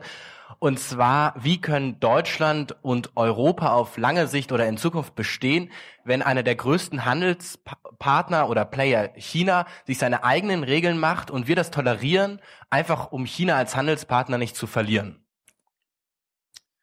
Ähm, indem wir, also du hast recht, da ist ein Thema, beispielsweise beim geistigen Eigentum, äh, haben wir durchaus Diskussionsbedarf mit China. Die Frage ist nur, wie wir damit umgehen. Ob jeder für sich versucht, auf China Druck auszuüben oder ob wir versuchen, die gemeinsamen Institutionen, die wir haben, zu nutzen, um faire Regeln durchzusetzen, also die WTO beispielsweise. Und ich würde immer sagen, der multilaterale Ansatz ist in unserem eigenen Interesse, ist der bessere Ansatz. Gut. Aber im Prinzip ist es nicht, also, und, und du kannst auch gemeinschaftlich mehr durchsetzen. Du bist gemeinschaftlich ja viel stärker, als wenn du dich auseinander, auseinander dividieren lässt. Aber wie wollen wir denn uns vor China stellen und einfach mal sagen, also wir, wir haben ja eigentlich gar keine andere Möglichkeit, als deren Regeln zu akzeptieren, weil wir als Europa, als Europa doch nicht so stark sind, um uns gegen China zu stellen, oder? Genau, deswegen sind wir bei der WTO auch nicht alleine, äh, sondern das gleiche Argument kannst du ja mit Amerika äh, führen. Die sind vielleicht noch ein bisschen einflussreicher aus verschiedenen äh, Gründen. Aber am Ende des Tages ist es trotzdem besser, wenn wir gemeinschaftlich USA, Europa und auch beispielsweise andere asiatische Länder versuchen, ihre Interessen durchzusetzen für einen fairen Handel. Und das sollten sie tun in den Strukturen, die dafür geschaffen sind, die aber auch reformiert werden müssen, damit das besser funktioniert. Das würde ich auch sagen. Und glaubst du, das könnte ja, ernsthaft gelingen? Hm, äh, ich glaube ja. Und ich glaube, das ist der bessere, das ist der bessere Ansatz. Wir sind ja nicht in der Bundespressekonferenz, wo ich äh, viele Nachfragen, eine Nachfrage, okay. Guck mal, sind nicht nur junge Leute hier, wir haben auch etwas ältere. Der hast du doch mitgebracht. Ja, ja, der, der war neugierig. Hans, äh, wer will, findet Großhansdorf in Schleswig-Holstein. Ähm, eine Frage zu Griechenland seit knapp anderthalb Jahren aus dem ESM raus, wurde bezeichnet als Wiedergewinn der Souveränität über die Finanzen. Janis Varoufakis ähm, hat gesagt, na ja, das sei die Situation von jemandem, der vom Hochhausdach fällt und in Höhe des zehnten Stockwerks gefragt wird, wie es ihm so geht. Und er sagt bis hierher ganz gut. Ähm, dieses, die Souveränität und die Möglichkeit, rechnerische Möglichkeit, dass Griechenland die Schulden zurückzahlen kann, wurde bewirkt durch dramatische Sparprogramme, die sowohl die griechische Ökonomie als auch die Privathaushalte mächtig belastet. Der IWF geht, glaube ich, davon aus, dass langfristig es eben doch nicht ohne Schuldenschnitt geht. Was ist deine Position dazu? Braucht am Ende, das kann sein 2032 folgende, braucht Griechenland einen Schuldenschnitt? Wenn nein, wie soll es dann gehen? Wenn ja, ist 2032 der richtige Zeitpunkt? Also lange Frage, kurze Antwort. Äh, unsere Auffassung der Bundesbank ist, dass es auch ohne Schuldenschnitt geht, weil wir auch im Vergleich mit anderen Ländern, äh, wenn man sich die Primärbeschlüsse mal anschaut, durchaus Beispiele gesehen haben, die über längere Zeit höhere Primärüberschüsse dargestellt haben. Das ist klar, das ist natürlich auf der einen Seite für das Land selbst ein harter Weg, vollkommen, vollkommen klar.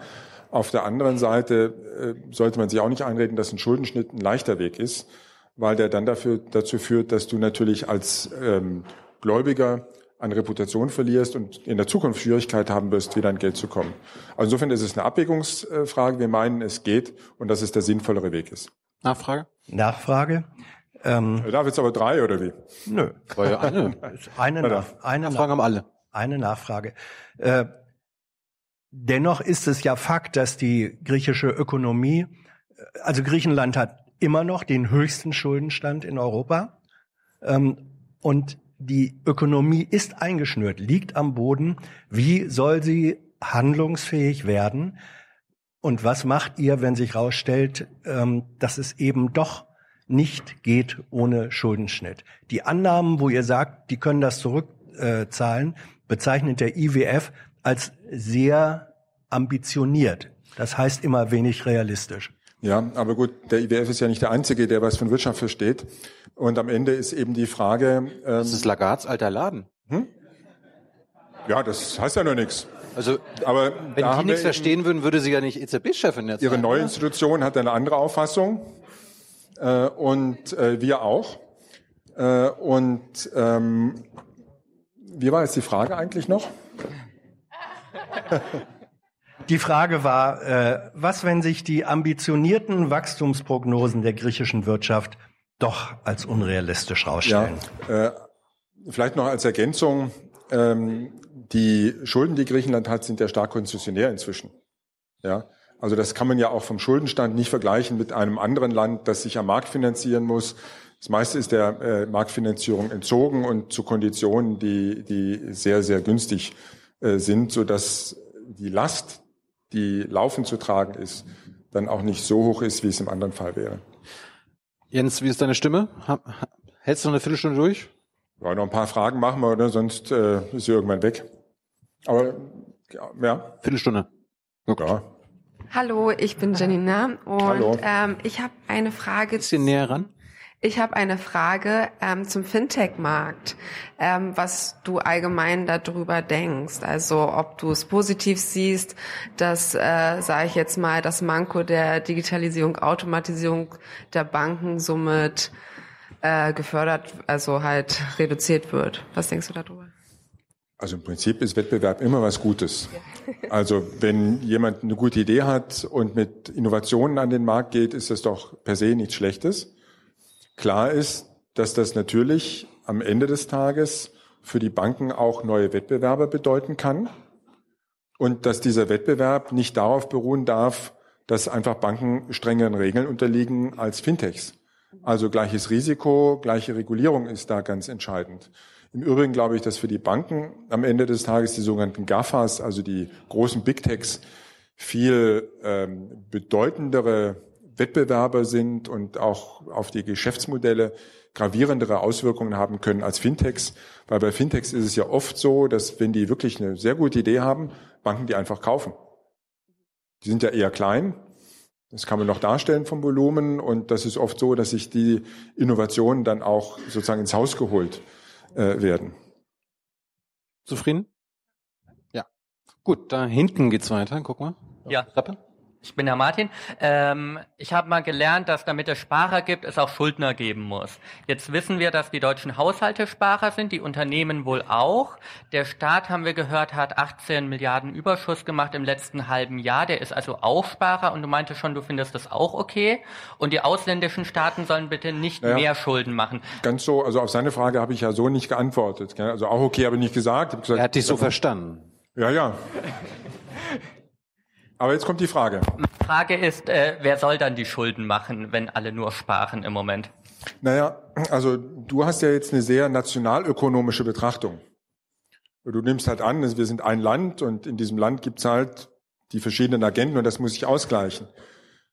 Die Lösung deiner Frage oder deines Problems ist im Grunde der internationale Kapitalverkehr. Ähm, und da haben wir jetzt einen sehr hohen Leistungsbilanzüberschuss, also einen sehr hohen Kapitalexport, der sicherlich in der Größenordnung auch nicht nachhaltig ist. Aber vor dem Hintergrund der Alterung unserer Bevölkerung ist durchaus zu erwarten, dass Deutschland Kapital exportiert. Also, wenn du eine Bevölkerung hast, die sehr rasch altert, dann versuchst du natürlich für dein Alter vorzusorgen, Geld anzulegen und das machst du dann auch im Ausland. Und das ist das, was auch passiert. Da passiert noch vieles andere. Äh, Deswegen ist der Überschuss auch sehr hoch und der Kapitalexport sehr groß, äh, aber eben auch. Und das ist ja im Prinzip auch nichts Schlechtes, weil Kapitalexport heißt ja, dass ich woanders investiere. Das heißt, dass Fabriken in Amerika gebaut werden beispielsweise, dort auch Arbeitsplätze äh, entstehen. Und insofern ist das die Kehrseite der Leistungsbilanzdiskussion.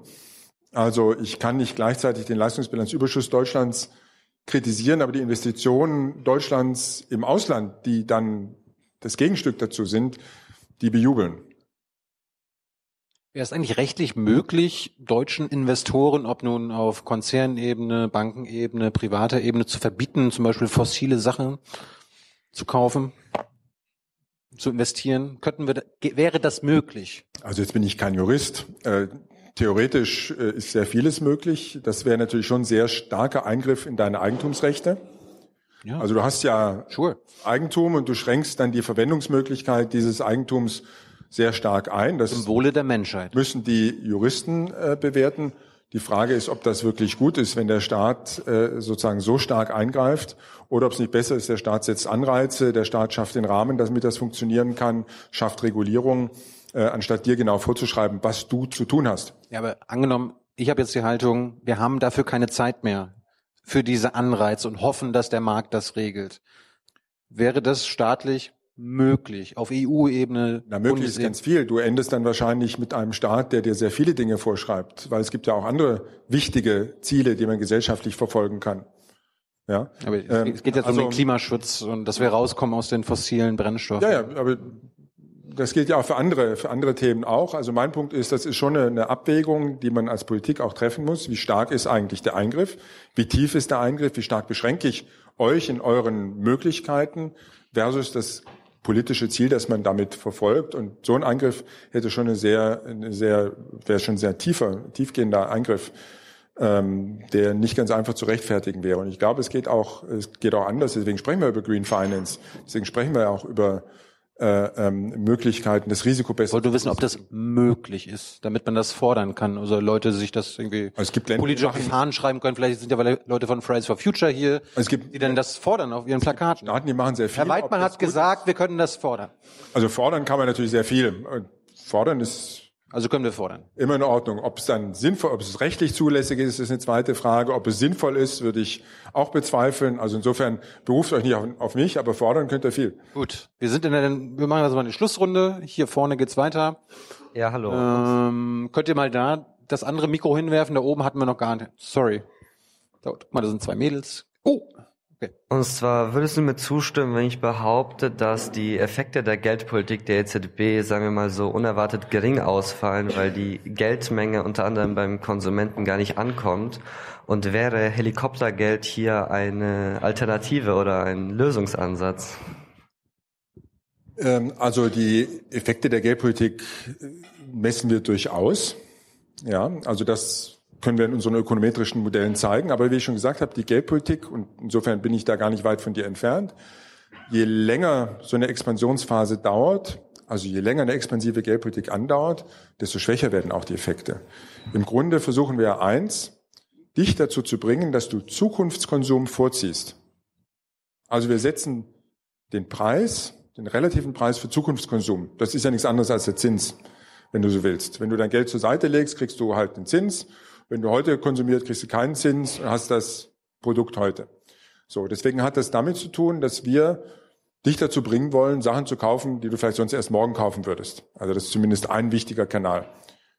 Und das stößt natürlich irgendwann auch an Grenzen. Wenn du sehr lange in der Niedrigzinsphase unterwegs bist, dann hast du vielleicht irgendwann das gekauft, was du haben möchtest und ein drittes Auto bringt dir dann auch nicht mehr viel. Ja? Also ich spitze das so ein bisschen zu, aber nur der Punkt ist, die Wirksamkeit der Geldpolitik lässt mit der Zeit oder kann über die Zeit nachlassen. Und die verschiedenen Instrumente sind unterschiedlich kraftvoll und haben auch unterschiedliche Nebenwirkungen. Helikoptergeld ist ja nichts anderes, als dass wir Geld verschenken. Also im Moment verleihen wir Geld, kriegen es dann wieder zurück an die Banken, oder wir kaufen Staatsanleihen oder andere Assets, die einen Wert haben mit unserem Geld. Wir verschenken nichts. Helikoptergeld wird heißen, wir verschenken was. Und auf der anderen Seite heißt es aber auch, wenn ich was verschenke, ich habe ja eine Bilanz und die muss immer ausgeglichen sein. Was habe ich, wenn ich was verschenke? Ein Loch in der Bilanz. Ja, ich habe einen Verlust. Und was ist der Verlust? Der Verlust ist der, vergangene, der, der entgangene Ertrag des Finanzministers. Was machen wir mit unseren Gewinnen? Die schütten wir am Ende dem Steuerzahler aus, die überweisen wir an den Finanzminister. Wenn ich jetzt einen Verlust habe, dann sieht er lange Zeit kein Geld. Und insofern ist da auch klar, dass wir uns nicht wie Münchhausen am eigenen Schopf aus dem Sumpf ziehen können, sondern dass das, was wir verschenken, irgendwo anders wieder fehlt. Das wäre ja auch toll, wenn wir das Perpetuum mobile hätten. Das haben wir aber nicht. Ja, das fehlt dann irgendwo. Und das zeigt dann auch, dass unter bestimmten, nur unter ganz bestimmten theoretischen Annahmen so eine Politik wirkungsvoll sein kann. Das heißt aber auch, dass wir durch so eine Maßnahme in Entscheidungen gedrängt werden, die nicht geldpolitisch sind, sondern eigentlich sozialpolitisch. Morgen habt ihr den Kollegen Mathis Müller. Und äh, das Durchschnittseinkommen in seinem Land ist ein Bruchteil unseres. Was machen wir denn da? Kriegen die alle das Gleiche? Genauso viel wie wir? Oder weniger? Geben wir jetzt jedem das Gleiche? Ist das vielleicht nicht sogar Sozialpolitik? Wenn wir das machen, das ist ja nichts anderes als ein Transfer, den wir zahlen, so eine Art Grundeinkommen oder eine, eine Grundüberweisung. Ist das nicht eigentlich Sozialpolitik? Haben wir dann vielleicht nicht eine Diskussion, dass der eine dann anfängt zu sagen, warum bekommen eigentlich die ganzen Reichen von der Notenbank auch noch zusätzlich Geld? Sollten wir da nicht eine soziale Komponente einführen? Wäre dafür sinnvoller. Die Reichen geben es eh nicht aus. Und das zeigt dir auch, wie schnell du dann in einen Bereich kommst, mit dem eine Notenbank eigentlich gar nicht mehr zurechtkommt. Wo man dann sagen wird, okay, dann sollte das Parlament doch beschließen, wie das Geld verwendet wird. Und insofern ist das ein Instrument, was sehr viele Nebenwirkungen auch hat. Gehörst du eigentlich zu den Reichen in Deutschland? Ja, reich, arm, ich habe sicherlich genug Geld. Was verdient man als Bundesbankchef? Bitte? Was verdient man als Bundesbankchef? Könnt ihr nacharbeiten, indem ihr einfach unseren Geschäftsbericht nachlest. Ich glaube, 2017 waren es 450.000 Euro. Ja, es ist auf jeden Fall genug. Äh Wirklich? Das, das wäre jetzt meine Frage gewesen. ja, ich meine, bei der Sparkasse, bei der Sparkasse würdest du mindestens das Doppelte verdienen. Also ich ja, kenne Sparkassenvorstände in Berlin, die verdienen doppelt so viel. Es ist alles immer relativ, wie du siehst. Äh, aber das ist sicherlich nicht der Grund, warum jemand Notenbankpräsident wird. Hm. Guck mal, da hinten haben wir noch jemanden. Ähm, ich hätte eine Frage. Aber jetzt auch dann die Frage vom Essen, oder? Also jetzt gehen wir dann essen danach. Das Finale haben wir noch mit genau. äh, seinem Google. Achso, Oliver kommt noch am Schluss und dann. Genau. Ähm, ich hätte eine Frage zum Exportüberschuss von Deutschland. Der wird ja von vielen Ländern, zum Beispiel von Frankreich, sehr stark kritisiert. Äh, wie stehst du dazu? Also findest du das positiv, dass wir einen Exportüberschuss haben oder äh, gerechtfertigt, dass das kritisiert wird von anderen Ländern? Ja, das ist ja die Gegenfrage zu der Frage deines äh, Kollegen von gerade, weil der Exportüberschuss sozusagen die Gegenbuchung zum Kapitalexport ähm, ist. Und was man sagen muss, ist, dass die, also der Leistungsbilanzüberschuss, äh, wenn man es korrekt äh, formulieren möchte, was man äh, sagen muss, ist, dass das sicherlich keine nachhaltige Größe ist. Also da wird es Anpassungen geben, die ja auch bereits stattfinden. Also was wir prognostizieren, wir haben ja über unsere Prognosen schon gesprochen, ist, dass der Leistungsbilanzüberschuss sinken wird, weil der deutsche Staat eine expansivere Fiskalpolitik beispielsweise betreibt. Der Leistungsbilanzüberschuss wird auch sinken, wenn mehr und mehr derer, die jetzt sparen, in die Endsparphase eintreten. Also das Angesparte irgendwann mal konsumieren wollen. Du sparst ja nicht, um das Geld dann irgendwo weiterzugeben, sondern eigentlich sparst du, um irgendwann mal davon leben zu können. Also die meisten tun das zumindest. Ähm, und insofern wird sich das auch ändern. Die Frage ist, die eigentlich interessante Frage ist, ob es einen politischen Ansatzpunkt gibt, einen sinnvollen. Ja? Und da würde ich sagen, Investitionen, wenn man die durchführt, das hat sicherlich auch einen ähnlichen Effekt, weil das ist Nachfrage kreierend im Inland, könnte insofern auch die Leistungsbilanz, also Investitionen, die sinnvoll sind, die einen gesellschaftlichen Ertrag haben, nicht einfach irgendwas, damit der Leistungsbilanzüberschuss sinkt. Das macht sicherlich äh, keinen keinen Sinn. Das könnte dazu beitragen.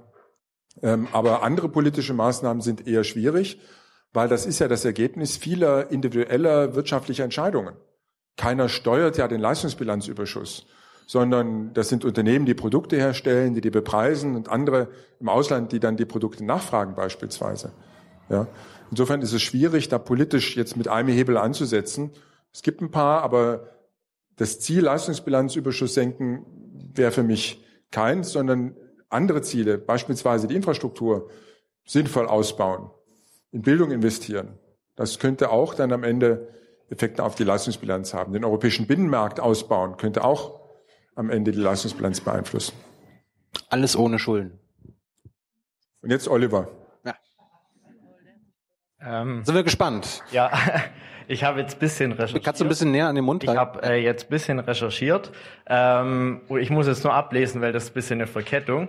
Also, ähm, eine italienische Wirtschaftszeitung Il Sole 24 Ore hat, ähm, ist aber tatsächlich, ich habe nachguckt, ich glaube, die drittmeist gelesene Wirtschaftszeitung Italien, also jetzt nicht ein ganz kleines Blatt, ähm, hat berichtet, dass im, ähm, dass im BITS, also die Bank für den Nationalen genau. Zahlungsausgleich, die, bei der Überarbeitung von Basel III die Minimal Capital Requirements for Market Risks vom Januar 2019 überarbeitet wurden.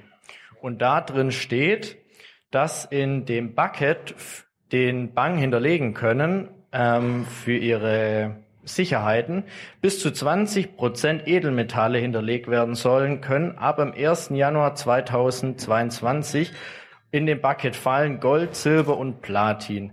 Ich habe jetzt versucht, auf der Seite von Bits mich da durchzuwursteln, aber da ist sehr schwierig, da durchzusteigen. Das ist vielleicht ein kleiner Hinweis, das ist ein bisschen nicht nur zu unfreundlich. Also, also genau, da, da kümmere ich mich drum. aber aber nochmal, ich bin weiter in der Überzeugung, das ist nicht die BIT, sondern der Basel-Ausschuss, aber das ist ja wurscht. Okay. Letztlich geht es ja darum, wie die Banken ihr Eigenkapital bilden können, was Eigenkapital darstellt. Und da geht es am Ende um die Frage, wie liquide sind eigentlich bestimmte Aktiva. Ja? Ähm, und der Vorteil von Gold ist beispielsweise, dass es keine Forderung gegenüber Dritten darstellt. Also das fällt nicht aus. Wenn du eine Staatsanleihe im Portfolio hast, dann ist die zwar auch liquide in den meisten Fällen, aber der Staat kann unter Umständen die Forderung nicht bedienen, das hatten wir ja gerade, und dann fällt diese Forderung aus. Gold ist keine Forderung gegenüber Dritten. Dafür unterliegt Gold eben bestimmten Schwankungen. Und jetzt gibt schon das Licht aus hier, oder? Also du hast bestimmte Preisschwankungen und der Markt ist vielleicht auch nicht so liquide wie andere Märkte. Und das versuchen wir in diesen Regeln zu berücksichtigen welche Assets haben welche Liquidität, haben welches Risiko sozusagen und können dann benutzt werden, um bestimmte Anforderungen, sage ich mal, zu erfüllen. Heißt es, ich bin jetzt Fake News aufgesessen? Nee, äh, nee das, das heißt nur, das ist ja ein legitimes Thema, aber das hat jetzt nichts mit dem Goldstandard zu tun oder so, sondern da geht es eher darum, du bist jetzt eine Bank, mit, wir haben dir Regulierung auferlegt, wir wollen also von dir was sehen und mit welchen aktiver kannst du das erfüllen? Ja, das ist so die, die Frage. Das habe ich schon verstanden. Mir ging es jetzt eigentlich nur um den Punkt, sind es jetzt, stimmt das einfach nicht? War das einfach eine Fehlinformation oder ist da was dran? Also ja oder nein? Also ehrlich gesagt, wie viel Prozent da in welchen Metallen hinterlegt werden können, das, da könnt ihr morgen den Herrn Würmling fragen. Und wenn der es nicht weiß, dann schimpft er mit dem oder ich. Okay. Äh, aber ähm, die Grundfrage ist ja eine, eine legitime, das ist ja auch wurscht eigentlich. Die, die Grundfrage ist, das kann man ja nachlesen zur Not. Vielleicht nicht bei Ilsole, sondern vielleicht dann doch beim Basel Ausschuss oder bei, bei der BITS. Aber die Grundfrage ist, wie erfülle ich diese Forderungen? Und da müssen also der Aktionär hat da auch drüber berichtet, aber das war halt nicht die Primärquelle. Aber ist jetzt okay. Ich habe verstanden, wahrscheinlich waren es Fake News. Nee, nee. Das habe ich ja gar nicht gesagt. Ich habe nur gesagt, also die, die Frage, ich weiß jetzt nicht, worauf du hinaus möchtest mit deiner Frage. Die, der Punkt ist einfach, du kannst mit bestimmten Aktiva bestimmte Anforderungen erfüllen. So. Okay. Das ist eine sehr technische Frage. Zeit, mit Blick auf die Zeit. Äh, also ich weiß nicht. Also meine Anfangsfrage war ja, was ihr euch dabei gedacht habt. Aber weil ja der Fakt ja nicht in, in der Luft steht, naja, weiß ja nicht. Wir wollen, dass die Banken sicher aufgestellt sind. Und das heißt, sie müssen ihre Aktiva in bestimmten Fällen zu Geld machen können beispielsweise. Ja? Oder verkaufen können. Und deswegen schauen wir uns an, wie wahrscheinlich ist das denn im Krisenfall? Also wenn du auf einem Koffer voll Bargeld sitzt, hast du vermutlich kein Problem, das wirst du immer los. Wenn du jetzt auf einer Kiste von Gold sitzt, kann es durchaus sein, dass der Preis einbricht. Ja? Wenn du Staatsanleihen hast, kann es durchaus sein, dass der Staat sagt, oh, in so einer Situation kann ich selber nicht zahlen, die Anleihe ist nichts mehr wert. Und deswegen müssen wir berücksichtigen, wie ist denn die Liquidität bestimmter Aktiva, wie schnell kann man die sozusagen umsetzen, verkaufen und was ist dann das, was man da erwarten kann als Ertrag. Das ist so die, das ist eine, eigentlich eine sehr technische, eine technische Frage. Das hat jetzt mit der Faszination Gold nicht viel zu tun. Ja. Auf wie viele Kisten Gold sitzt denn Deutschland? Also wir sitzen auf ganz vielen Kisten. Wie viel, weißt du so, wie viele Tonnen? Wir haben für, also bei der letzten Bilanz waren es über, also im Wert umgerechnet über 100 Milliarden, so ungefähr, ja. Ist das Wert. viel im Vergleich ja, zu anderen? Ist, das ist viel. Äh, wir sind einer der größten Goldhalter. Wo kommt das her? Äh, naja, das sind letztlich auch Außenhandelsüberschüsse, wenn man so möchte, die wir in der Vergangenheit hatten, die dann auch dazu geführt haben, dass Forderungen aufgebaut äh, worden sind. Die lagern zum Teil bei uns in Frankfurt, zum Teil aber auch in anderen äh, Lagerstätten. Da haben wir ja vor kurzem ein neues Lagerstättenkonzept ähm, vorgestellt. Und die Idee beim Gold ist eigentlich in den Notenbankbilanzen, ist Vertrauen zu schaffen in die Werthaltigkeit der Notenbankbilanz. Wir hatten es ja gerade mit deiner Frage, jetzt hörst du nicht zu, aber äh, wir hatten es ganz konzentriert. Wir hatten es ja gerade mit deiner Frage zum Helikoptergeld. Guten Morgen. Ja, Löcher in der Bilanz, Werthaltigkeit der Bilanz. Und das Gold, da es eben keine Forderung gegenüber Dritten ist und nicht ausfallen kann, dient vielen als Vertrauensanker. Also abgesehen von der Faszination, die so ein Goldbarren ausüben kann, wenn man ihn mal in der Hand hat, ist klar, das fällt einfach nicht aus. Auf der anderen Seite ist das natürlich ein Aktivposten, der Wertschwankungen unterliegt. Die Goldpreise fluktuieren. Und das ist natürlich auch ähm, ein Vermögensgegenstand, der keinen Ertrag abwirft. Also keine Verzinsung abwirft in dem Sinne. Und das ist eine Abwägung, die wir Notenbanken dann treffen müssen. Was brauchen wir da, um das Vertrauen in die Bilanz zu erhalten, in die Werthaltigkeit der Bilanz? Und äh, ähm, macht das Sinn oder nicht? Wie oft hältst du den Goldbarren so pro Woche in der Hand? Naja, die sind ja so gut gesichert, dass selbst ich da nicht drankomme. Oh. Aber es ist faszinierend. Wir haben ja bei unseren Tagen der offenen Tür immer auch einen Goldbarren zum Anfassen. Oh. Unsere Besucher dürfen das. Das reicht ja, der ist ja so 400.000 Euro wert oder so rund. Ähm, und die Faszination, die so ein Barren auf die Besucher ausübt, ist schon beeindruckend. Also das ist ja ein relativ kleines Stück Metall, so wie eine Milchtüte ungefähr. Und von einer Dichte, also die Schwere des Metalls ist nochmal über der von Blei. Das heißt, du unterschätzt erstmal das Gewicht dieses Goldbarrens und auf der anderen Seite fördert das natürlich alle möglichen Fantasien, wenn du so ein Ding, was du in der Handtasche verschwinden lassen könntest, in der Hand hast und kannst davon ein Haus kaufen, vielleicht nicht mehr im Rhein-Main-Gebiet, aber Oder vielleicht Bundesbankchef bezahlen. Na gut. Äh, letztes Mal hat, hattest du ein Bücher ähm, empfohlen. Ich soll diesmal wieder fragen und äh, die Frage stellen, soll man lieber Hayek lesen oder Karl Marx?